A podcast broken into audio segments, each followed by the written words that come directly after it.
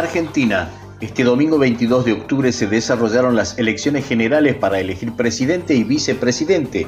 Con el 85.73% de las mesas escrutadas, pasadas las 22 horas, el candidato presidencial Sergio Massa se impuso con el 36.20% de los votos, seguido por el aspirante de la Libertad Avanza, Javier Milei, que alcanzó el 30.26%.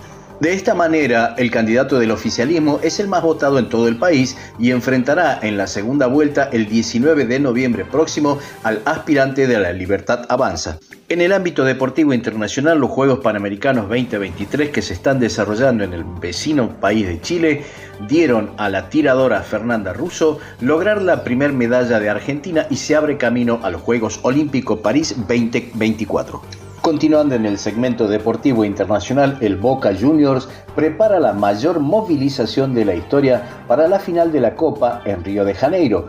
Se espera que 100.000 hinchas Ceneice se trasladen al país carioca. Ahora, las noticias de Colombia y el mundo llegan a www.cdncol.com.